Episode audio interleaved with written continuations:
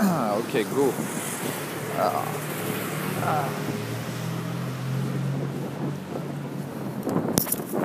Ok, c'est le bordel. Il y a du bruit, il y a du vent. Mais on va se tenter un petit marché-parler. Je sais même plus combien, je pense que c'est le 7. Euh, bonjour tout le monde. Je sais pas comment ça va vous, moi ça va. En ce moment c'est la tournée de Kian Kojandi, donc je l'accompagne sur, euh, ses dates. La semaine dernière on était à Aix-en-Provence et à Arles. Et cette semaine je le laisse tout seul, le pauvre. Bon je le rejoindrai peut-être en fin de semaine. Mais cette semaine je. Eh ben je, je reste à Paris. Parce qu'il faut écrire des épisodes de bloqués avec les gars. Donc euh, on est censé en écrire 30. Je crois qu'ils ont bien avancé la semaine dernière quand j'étais pas là. Donc ça, ça me fait bien plaisir.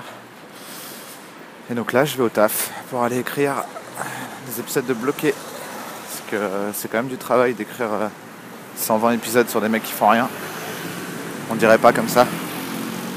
Euh, d'ailleurs, je suis assez content d'ailleurs bloqué. euh, ça plaît aux gens à qui euh, j'avais envie que ça plaise personnellement. Donc ça me fait bien plaisir.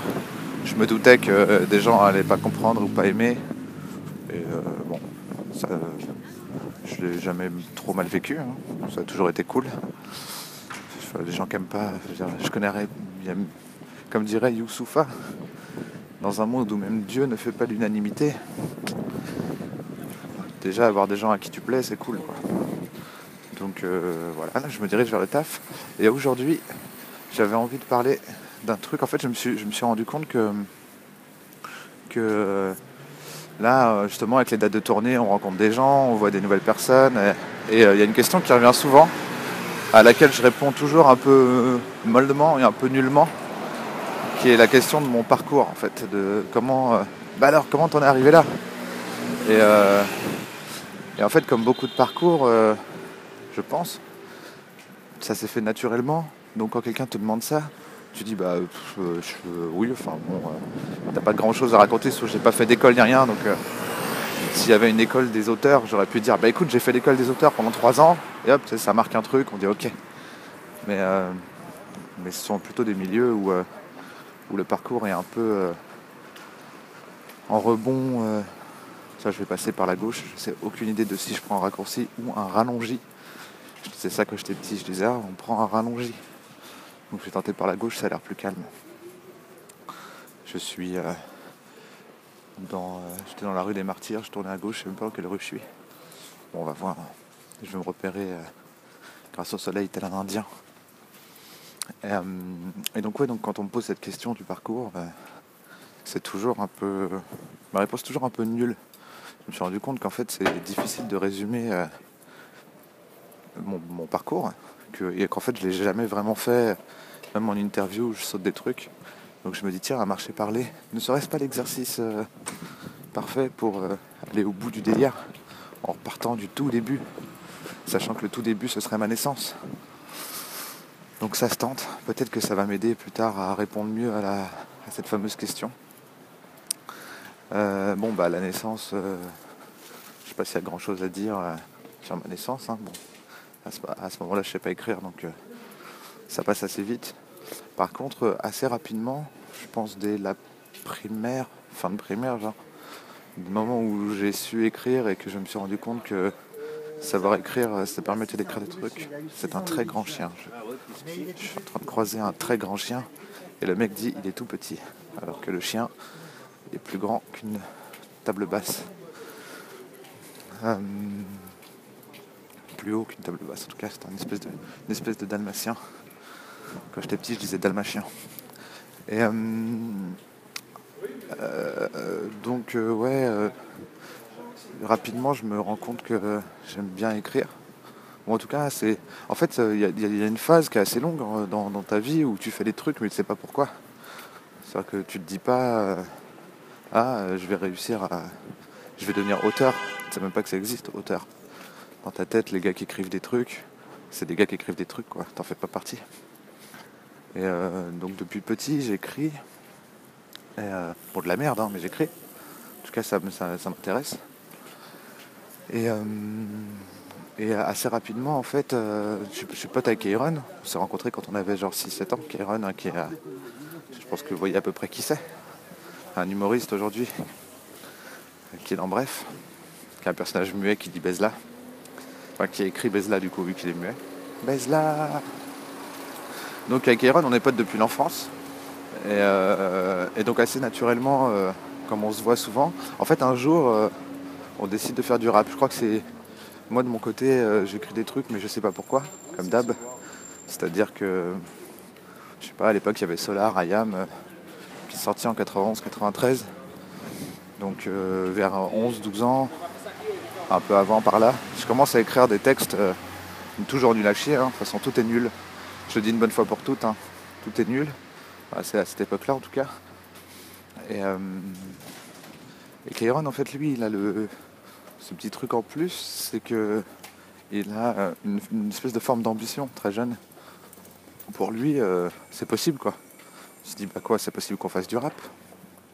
Et donc vers, euh, je pense, je pense 14 ans, on commence à créer un groupe de rap. Puis il y des copains qui nous rejoignent et on, monte un, collectif qui s'appelle l'Arcane, qui s'appelait l'Arcane. Et, et, on se prend de plus en plus au sérieux. En fait, on a pas du tout le bon matériel, on n'a pas les bons trucs, mais on le fait quand même en fait. Et c'est vraiment le, l'envie de faire. à aucun moment on se dit euh, putain mais en fait cette instru elle est nulle, on l'a fait en deux secondes sur un logiciel qu'on maîtrise pas, il n'y a même pas de basse. Non non on le fait quand même, on rappe. Euh, et petit à petit euh, on devient de plus en plus ambitieux. C'est bien qu'au bout d'un moment, je sais pas, peut-être quand on a 16-17 ans, je suis un peu nul en date, mais à peu près par là on décide de faire euh, un truc qui se faisait un peu à l'époque, c'est-à-dire une, euh, mixtape de featuring. Alors, une mixtape. La mixtape, c'était un peu le truc du, du pauvre à l'époque. C'est genre, euh, on n'a pas de maison de disque, on n'a pas les moyens, on n'a rien. Mais on va tous mettre un peu d'argent, ceux qui en ont. On va mettre un petit peu de sous et, et on va produire en autoproduction une petite cassette ou un petit CD. et puis dessus, on va mettre nos titres. Et comme ça, on aura un truc à faire écouter. Quoi. Donc c'est un peu notre premier vrai projet.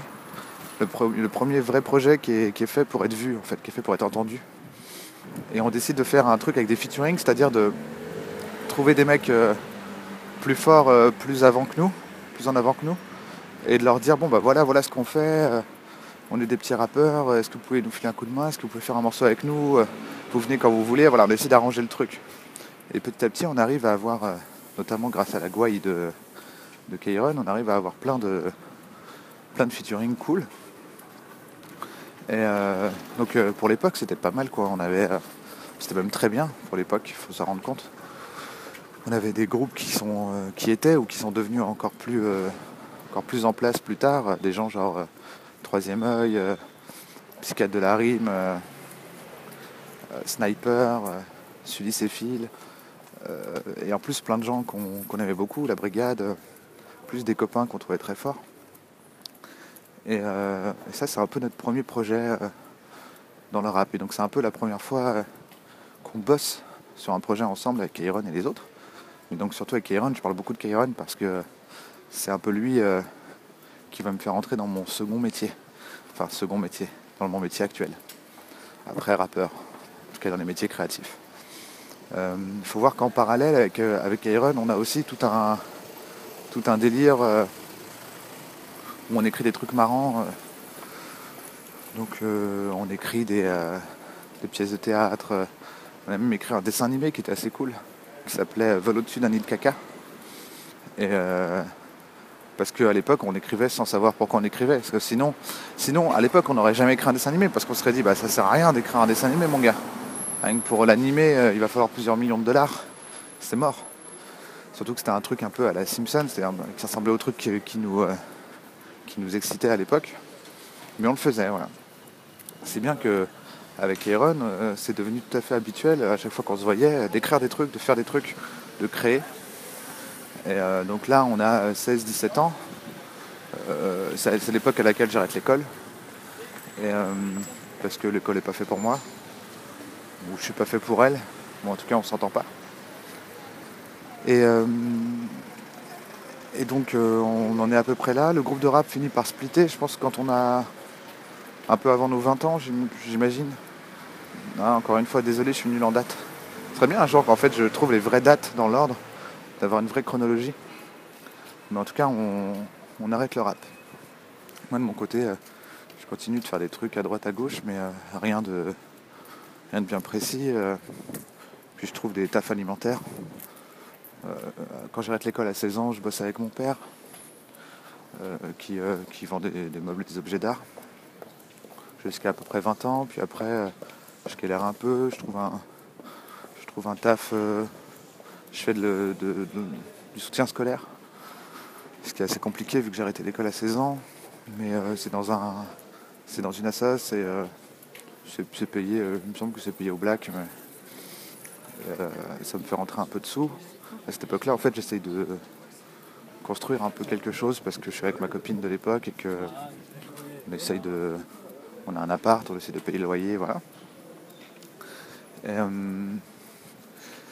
Je fais aussi un truc qui s'appelle la bande pas dessinée ça, ça doit être en 2000, euh, je sais pas, 2006, je pense. Et euh, en fait, c'est c'est un, tournant intéressant, c'est que c'est qu'en fait, il, y a deux événements euh, importants. C'est que Kairon croise Kader Aoun. À ce moment-là, Kairon commence à tomber amoureux de Seinfeld et du stand-up et il décide qu'il a envie d'essayer de faire du stand-up. Il croise Kader je ne sais plus trop comment, par une connaissance commune. Euh, et, puis donc il lui propose, euh, il lui demande s'il peut passer au Jamel Comedy Club qui, qui entamé sa deuxième année. Euh, et, il est pris. en fait, en parallèle de ça, bah, on traîne souvent ensemble avec Aaron, en tout cas on, est souvent au téléphone, on discute beaucoup. Et j'essaie de lui filer un coup de main. Quoi. Je, lui dis, ah, essaie de dire ça, et là quand tu dis ça, dis ça. Et je suis aussi débutant, mais bon, on débute tous les deux. Et si bien qu'au bout d'un moment, il me dit bah écoute, euh, sois mon co-auteur, euh, aide-moi à écrire euh, mon premier spectacle, le, passage qu'on va faire au Jamel Comedy Club. Et là, on arrive en, 2008. Et en fait, il y a deux, il y a deux événements qui tombent à peu près en même temps. C'est que je me sépare de ma copine dans, de façon un peu hardcore. Ça se passe pas bien. à ce moment-là, je travaille chez des notaires, je fais du. Euh, je fais du. c'est euh, l'informatique, mais alors le mot est bien grand, parce que je connais des gars qui travaillent dans l'informatique, et euh, c'est pas ça, c'est plus de l'entretien et responsable réseau, on va dire, entre guillemets, et de l'intendance. C'est-à-dire que je suis rentré dans cette boîte pour être coursier, alors que j'avais pas de scooter. Mais en gros, j'étais coursier remplaçant, parce que j'avais pas le permis. J'étais coursier remplaçant, c'est-à-dire que quand le coursier euh, devait aller porter des plis, parce que les notaires ils passent leur temps à porter des plis et aller chercher des dossiers euh, chez les autres, quand le, premier coursier était, plus disponible parce qu'il était parti en course euh, le matin et qu'il y avait un autre truc à faire, bah, je le faisais en métro sur les trucs moins urgents. Sauf que petit à petit, ils se sont rendus compte qu'en interne, j'étais aussi efficace. Et donc j'étais le gars bah, qui faisait ce que le coursier faisait en gros, il avait de plus en plus de courses et puis moi, je faisais ce qu'il faisait normalement entre deux courses. Donc, euh, changer les ampoules, remettre du papier et du tonnerre dans les, euh, dans les, euh, dans les photocopieuses, m'occuper du réseau, installer les logiciels, installer les postes, les téléphones, des trucs comme ça. Et donc, ça s'est vite établi comme ça. Donc, c'était un taf. c'était, c'était pas la joie, mais c'était pas la mort, quoi. C'était, c'était un peu chiant, mais mais bon, c'était cool. Je devais toucher à l'époque euh, un truc genre 1400 euros, ce qui était euh, bien, ce qui était bien cool. Les notaires, ils ont plein d'avantages. Ils ont des livrets avec des taux, euh, je sais pas quoi. Ils ont, t'as des primes, t'as des tickets resto. Enfin voilà. C'était plutôt une bonne situation sympa pour un gars qui a fait zéro étude. Il n'y avait pas vraiment de perspective d'avenir, mais voilà, petit à petit, tu demandes une augmentation de 50 euros par-ci, un truc par-là. Et puis voilà, ça peut, puis, les gens étaient, plutôt sympas. En fait, ce qui était intéressant avec, euh, les notaires, c'est que les notaires, c'est beaucoup, c'est un, truc assez euh, élitiste, assez familial. C'est genre, euh, les notaires ont des enfants et leurs enfants deviennent notaires parce qu'ils se les échangent dans les études. tiens, tu me le prends en stage, moi je te prends le tien en stage. Donc c'était beaucoup de gosses de riches, beaucoup de gens de, droite. Sachant que moi je suis plutôt de. J'étais de. Je suis de, de gauche, d'extrême gauche. En tout cas bien de gauche. Et euh, été la- c'était la première fois de, de ma vie où j'étais confronté à des gens de droite qui n'étaient pas, euh, qui pas juste des fachos en fait. C'était pas vraiment, c'était même pas des fachos en fait. Ils étaient de droite euh, dans un sens, ouais voilà, ils étaient libéraux et encore euh, libéraux, euh, oui et non parce que c'est aussi des notaires donc euh, ils sont dans une fonction à moitié publique. Donc c'était intéressant parce que je rencontrais des gens de droite qui n'étaient pas forcément racistes, qui étaient un peu chauvins, c'est-à-dire qu'ils avaient quand même ce côté la France d'abord. En fait, ils étaient assez méritocrates. Et en fait, c'était intéressant parce que c'est la première fois que j'avais des débats et des discussions à peu près sensées, donc sans sans s'énerver, avec des gens avec qui j'étais pas d'accord. Et comme je pense que le meilleur moyen d'avancer dans ce monde, c'est quand même de comprendre les gens avec qui t'es pas d'accord. C'est rien de plus facile que de comprendre les gens avec qui tu es déjà d'accord. C'était aussi intéressant euh, de ce point de vue-là. Fin de la digression sur le monde des notaires. Et donc, euh, donc les, deux événements qui se juxtaposent, plus ou moins, qui sont, en tuiles, c'est que euh, à l'été 2008, euh, il y a le Jamel Comedy Club, je pense que c'est la saison 2, j'ai peur de dire une connerie que ce soit la saison 3. Je crois que c'est la saison 3 plutôt. En tout cas, il y a le Jamel Comedy Club. Et moi, je vais là-bas en fait. Parce que le principe du, de l'émission du Jamel Comedy Club, c'est qu'ils ont un comedy club hein, qui, se trouve à, qui se trouve à Bonne Nouvelle, à Paris. Et que euh, pendant euh, deux mois avant, euh, avant l'enregistrement de l'émission, les stand-uppers viennent et répètent quoi, devant un public, ils essayent, ils tentent, ils remplacent des, des vannes, ils recommencent et ainsi de suite. Et je découvre ce milieu et c'est un milieu incroyable. En fait, ce qui est intéressant, c'est que la plupart des, euh, des mecs qui étaient là euh, jouent un peu leur, leur vie, entre guillemets. En tout cas, pensent jouer leur vie. Ils se disent, putain, si je fais un, super passage au, au Jamel Comedy Club, euh, ça peut, être ça peut faire décoller ma carrière comme ça l'a fait pour des gens comme Thomas Dijol, Fabrice Eboué, Claudia, Tagbo. Et euh, donc il y a- une espèce de stress quand même, il y a un truc genre... euh, sauf que moi j'ai pas du tout ce stress, moi je suis venu pour aider Kairon, je vais pas monter sur scène, je suis juste auteur. Et donc je me retrouve avec ces gens-là et, euh, et je kiffe moi. Et donc le gars monte, il fait, il fait, il fait des trucs, et puis quand le gars descend, je dis Ah, tu devrais essayer. tu vois, quand tu dis ça, de plutôt le dire comme ça, ou Ah, j'ai une vanne pour toi, regarde, ça marcherait bien. Quand tu parles de ça, tu pourrais aussi dire ça, tu vois. Et donc, je suis un peu bien vu, entre guillemets, parce qu'on me demande rien. Je pas, euh, suis pas, payé pour ça. La, base, c'est, j'étais pas du tout, euh, je suis pas employé par, euh, par Jamel ou par Kader Aoun. Kader Aoun, qui est le metteur en scène et co-auteur historique de, de Jamel, même s'ils sont séparés depuis. Je suis payé par personne, moi. Moi, je suis là pour faire, pour bosser mes textes avec Kairon. Donc, je sors du taf, je fonce à Bonne Nouvelle, je vais au Jamel Comedy Club, enfin, je vais au Comedy Club, qui appartient à Jamel. Et euh, j'attends le passage de Kairon, sauf qu'en attendant le passage de Kairon, dans les répétitions, etc., je parle aussi avec les autres et je me dis putain c'est trop cool, c'est ça que je veux faire. Je veux être auteur pour des humoristes. Parce que tout d'un coup, euh, je me rends compte que tout ce que j'ai cumulé jusqu'à maintenant, les, choses dont je parlais à l'heure, euh, où je disais euh, depuis tout petit, euh, j'écris des trucs à Kairon, j'écris des blagues, mais je sais pas pourquoi, tout d'un coup ça avait un sens. Je pouvais écrire pour ces gens-là, il y avait un public, les, gens riaient à mes blagues, et j'étais content. Après, je, dis pas que j'ai écrit les textes des autres, hein. c'est juste que l'ambiance était bonne et que du coup, j'étais content. En plus, vers, je pense, 18 ans, je suis pas sûr des dates, encore une fois, on, on fait du théâtre d'impro avec euh, Kairon. Et euh, c'est un, pote à nous qui nous dit Ouais, venez à Stein, on, fait du théâtre. euh. Stein, c'est la ville où, j'habite à l'époque. Et donc, on, va, faire du théâtre et du théâtre d'improvisation euh, à Stein. Et là-bas, on rencontre, on rencontre notamment Yacine. Et en arrivant au Jamel Comedy Club, je retrouve Yacine. Et je dis Putain, c'est fou. Je retrouve un pote de théâtre de l'époque. Donc, il y, y a un truc un peu. Tu dis Ah, c'est maintenant, quoi. Et euh, de là, je, réfléchis et je me rends compte d'un truc. Donc on est toujours euh, été 2008. Je me rends compte de, en fait, je me rends compte de deux trucs. Le premier truc dont je me rends compte, c'est que euh, quand tu joues le soir, quand tu fais des trucs le soir, quand ton taf tu le fais le soir, les répètes, l'écriture, les discussions, bah, ça se fait en journée, ça se fait l'après-midi. Et l'après-midi, je suis jamais disponible parce que j'ai mon taf. C'est le premier truc dont je me rends compte. Et le deuxième, c'est que il n'y a personne qui va venir avec une. euh, Enfin, personne va venir cogner à ma porte avec une petite mallette et un costard cravate et dire bonjour. Oui, bonjour. Vous êtes euh, Bruno Muschio Félicitations, vous êtes auteur. Voici votre permis d'être auteur. Je me rends compte que ça va pas arriver, ça, en fait. Et, du fait que ça va pas arriver, je me rends compte d'autre chose. C'est que il n'y a que moi qui peux décider que je suis auteur. Et que euh, c'est mon choix, c'est moi qui dois dire maintenant je suis auteur. Je suis un auteur qui galère, je suis un auteur au chômage, mais je suis auteur. Je pense que j'ai déjà parlé dans des marchés parlés, mais là pour le coup je refais toute la bio.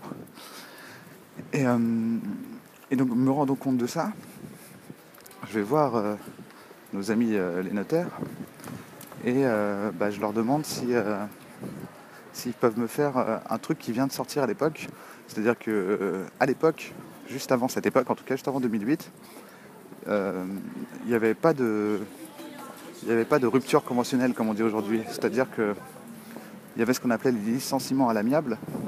Et les licenciements à l'amiable, c'était une espèce de feinte juridique, parce que c'était pas autorisé. On n'est pas censé euh, licencier à l'amiable. Euh, donc c'était un arrangement que tu avais avec tes patrons. Et donc un, un licenciement à l'amiable n'aurait jamais été accepté par, euh, par mes boss, vu que mes boss c'est des notaires et qui sont extrêmement respectueux de la loi, qui veulent surtout pas avoir de problème et qui, enfin, ils sont, ils sont garants de, ils sont garants du respect de la loi, donc euh, ils vont pas, ils vont pas tricher quoi. Et, euh, et tout d'un coup arrive la rupture conventionnelle, donc elle tombe très bien. Euh, même si elle a pu causer des problèmes derrière, moi en tout cas elle m'a arrangé. Je sais que politiquement, enfin que socialement ça a pu poser des problèmes parce qu'il y a des ruptures conventionnelles forcées. Le gars veut pas du tout quitter son taf, mais ton boss te dit bon écoute, je te fais la rupture conventionnelle. euh, euh. Et la rupture conventionnelle, qu'est-ce que c'est? C'est qu'en fait ça marche comme un licenciement. C'est-à-dire que quand tu t'en vas, on te donne, on te donne des sous et tu as le droit au chômage. Donc je leur demande ça. Et, euh, donc on discute pas mal vu que le truc est nouveau. Ils se renseignent, etc. Ça prend un, petit moment. Et en fait, ce qui se passe, c'est, que en fait, moi, ce que je dis, c'est quoi qu'il arrive, en janvier, je suis plus là. Donc là, on doit être en, entre juin et août, on est, l'été, quoi. Et je dis, moi, quoi qu'il arrive, en janvier, je suis plus là. Je veux essayer d'être auteur. À l'époque, je leur dis pas, je veux essayer d'être auteur. Je leur dis, euh, je veux euh, devenir indépendant et monter mon- ma propre structure. Parce que leur dire, je veux être auteur, je pense que ça, euh, leur aurait paru complètement. Enfin, voilà quoi. On est dans un truc un peu. pas réac, mais un peu, un peu à l'ancienne. Et leur dire, je veux faire le troubadour, je suis pas sûr que ça les aurait, euh, ça les aurait charmés. Alors que de leur dire, euh, je veux essayer de me lancer moi-même, euh, de créer ma propre, ma propre valeur. Et, ça, ça leur parlait plus. Quoi. Il y avait un truc jeune entrepreneur au- auquel ils adhéraient. C'est bien qu'ils ont fini par me donner la, cette rupture conventionnelle pour janvier. Parce que moi, je leur avais dit, quoi qu'il arrive, je pars. Donc, soit vous me laissez partir sans rien, soit vous me filez un coup de main en me filant cette rupture conventionnelle. Comme ça, je touche du chômage pendant un an et demi. Et donc, j'ai eu le droit au chômage pendant un, an et demi. Donc, euh, jusqu'en 2010, on va dire 2010-2011. Et donc avec ce chômage qui est quand même qui est restreint, hein, je pense que je devais être à 900 balles par mois. Euh, je vis en colocation avec mon frère, puisque je suis séparé de ma copine. Et, euh, à partir de là, bah, j'essaie d'être auteur. Et euh, Yacine, que j'avais rencontré, euh, re-rencontré euh, au moment du Jamel Comedy Club, on lui propose à lui, Dedo et Charles Soignon, on lui propose une, émission de radio. Et moi, entre-temps, je me suis fait vachement pote avec Dedo aussi, vu que c'est un super pote de, Yacine. Et naturellement, ils disent, bon écoute, on n'a pas grand-chose. C'était peut-être 100 balles par émission ou un, truc comme ça. Mais on aimerait bien que ce soit auteur sur l'émission. Et moi, je dis absolument. Avec un plaisir total. Et donc, euh, je suis auteur avec eux sur une émission qui s'appelle le, le Comedy Club Live, qui passe sur le Move, au moment où le Move est déjà un peu, euh, un peu en galère. Donc ça fait pas des audiences folles, moi ça me fait un petit peu de sous, mais surtout euh, ça me fait bosser et, et ça me rappelle que, bah, que c'est cool en fait. Entre temps, vers cette zone-là, vers ce moment-là aussi, euh, la bande pas dessinée euh, sort en version papier. Elle est sortie un peu avant, mais c'est à peu près dans, les mêmes moments. Sort en version papier. Ça me fait un tout petit peu de sous aussi, euh, même si c'est pas énorme parce que c'est une petite boîte d'édition. Mais en tout cas, ça m'envoie plein de signaux positifs pour me dire ok, t'es au bon endroit, ça peut le faire. On fait l'émission pendant à peu près un an. Et donc entre temps, je sympathise aussi avec Shirley, qui est super cool. Et au moment où Shirley veut réécrire son, spectacle, elle me demande de réécrire avec elle. Donc euh, c'est mon, mon nouveau projet à ce moment-là, c'est d'écrire le spectacle de Shirley, qui vient d'être euh, signé par une, euh, par une jeune production. Des gars qui s'appellent Jive, qui faisaient de l'événementiel et qui avaient décidé de se, se lancer dans la production d'humoristes. Donc pareil, ça me fait rentrer un petit peu de sous. Entre temps, je touche la SACEM du sketch, enfin des, des sketchs de Kairon que, j'ai coécrit. Donc tout ça, ça me fait vivoter euh, tranquillement. Et euh, en parallèle de tout ça, eh ben, euh, je me retrouve dans tous les petits cafés-théâtres, dans tous les, les- petits, petits comédie clubs de Paris, justement à tester des trucs avec Shirley, avec Aaron. on crée une. et puis on, on- on rencontre Kian. En fait, Kian, je le croise sur les scènes, on sympathise, on s'aime bien, c'est cool. Et puis un jour, euh, Kian, en fait, il a un créneau pour jouer une pièce, euh, pour jouer son spectacle, je crois, que finalement il prend pas et il propose au théâtre, c'était le théâtre Montmartre-Galabru, il propose au théâtre de, de créer euh, un de créer un plateau d'humoristes euh, à la place. Et donc on le crée ensemble. Il nous dit les gars, voilà j'ai un créneau, euh, si vous voulez je vous le donne et, euh, et on crée ensemble un truc.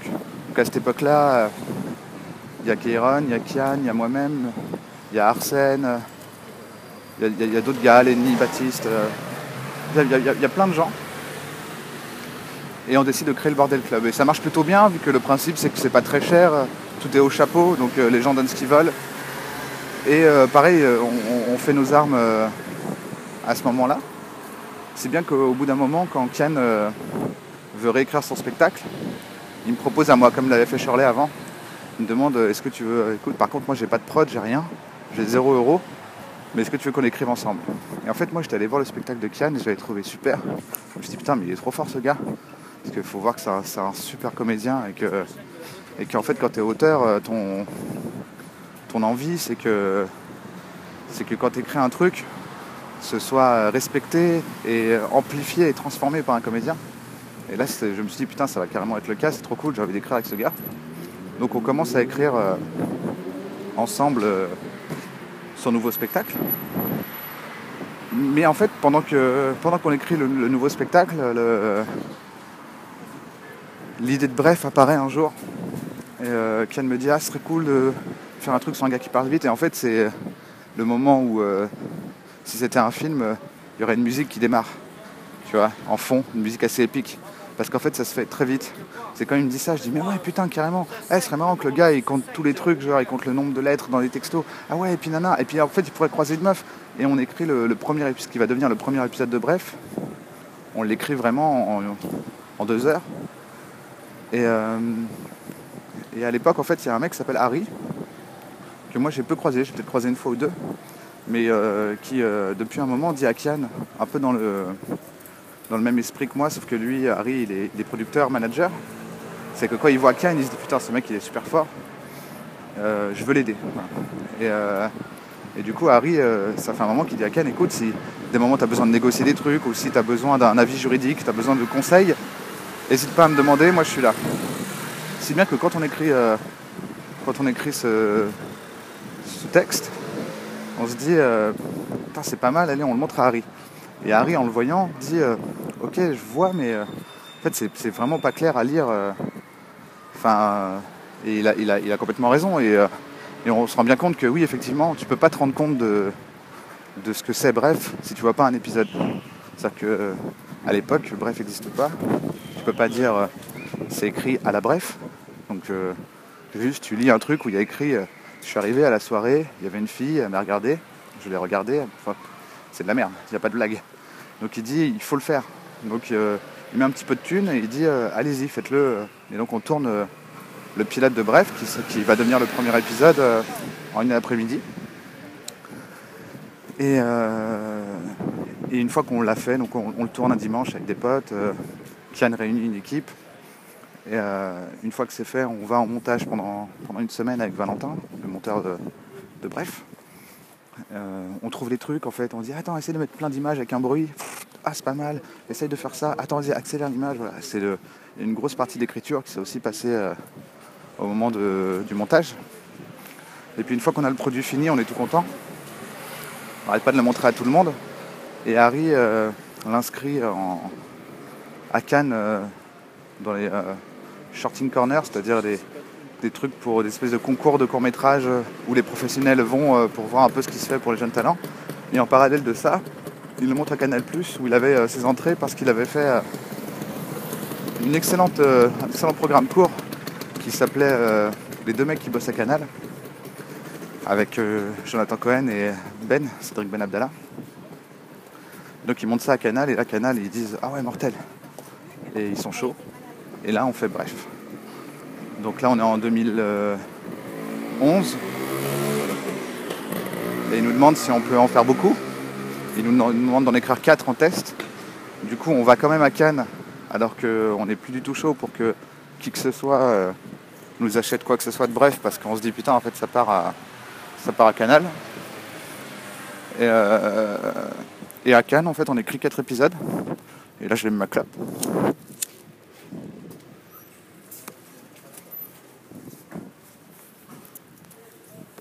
Pardon. Et là, euh, on écrit 4 nouveaux épisodes pour montrer un peu euh, vers où ça irait. euh. Et là, ils nous disent Banco, donc on est en mai. On attend que ce soit signé parce qu'on est, euh, est un peu euh, des enfants battus. Euh, Kian et moi, on, nous a trop dit oui euh, pour au dernier moment nous dire non. Donc on attend que ce soit signé vraiment et donc euh, on refuse d'écrire quoi que ce soit parce qu'on ne veut pas se faire du mal. Jusqu'à jusqu'à que ce soit signé, c'est signé début juillet. Début juillet, bam. On écrit 40 épisodes euh, en deux semaines. On prépare en, fait la prépa de tournage en deux semaines et on tourne en trois semaines, ce qui est. euh, je sais pas comment on a fait. Je pense que c'était la, l'énergie de. On nous donne enfin l'occasion de faire ce qu'on veut. Et, et donc à partir de là, bref, euh, décolle euh, assez rapidement.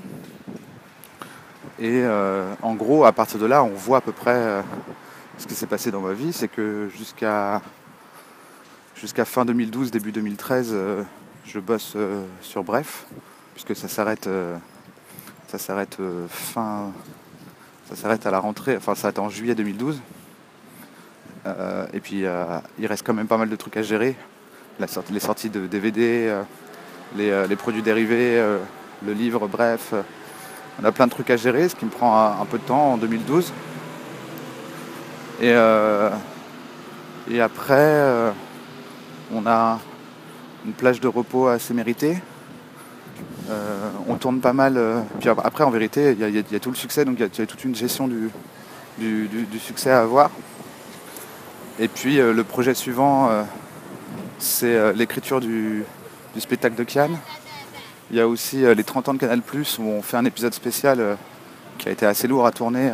En gros, c'est un épisode interactif, enfin, que vous pouvez générer aléatoirement. Donc il y avait plein plein de séquences à tourner. Euh, le spectacle de Cannes et puis bloqué. Euh, et maintenant, je suis là. Euh, entre temps, entre 2012 et, maintenant, j'aide aussi Shirley à, écrire son nouveau spectacle. J'écris avec Greg Romano son nouveau spectacle.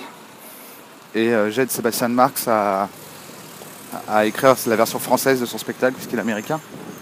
Donc ça, ça prend pas mal de temps. Et voilà. Je crois que j'ai à peu près expliqué comment j'en suis arrivé là. Ça fait un épisode assez long, je pense. Je sais pas combien on est là. Mais comme je vois que je partais pour le travail et que je suis presque au travail, je mise sur 22 minutes. On est à 34 minutes. Waouh. J'ai vraiment raconté ma vie. Du coup, je raccroche vite. Allez, je vous fais des bisous. J'espère que ceux que ça intéressait ont été euh, ont tout compris. Et ceux que ça intéressait pas, j'espère que vous avez arrêté avant. Bisous et écoutez les autres marchés parler, c'est très bien.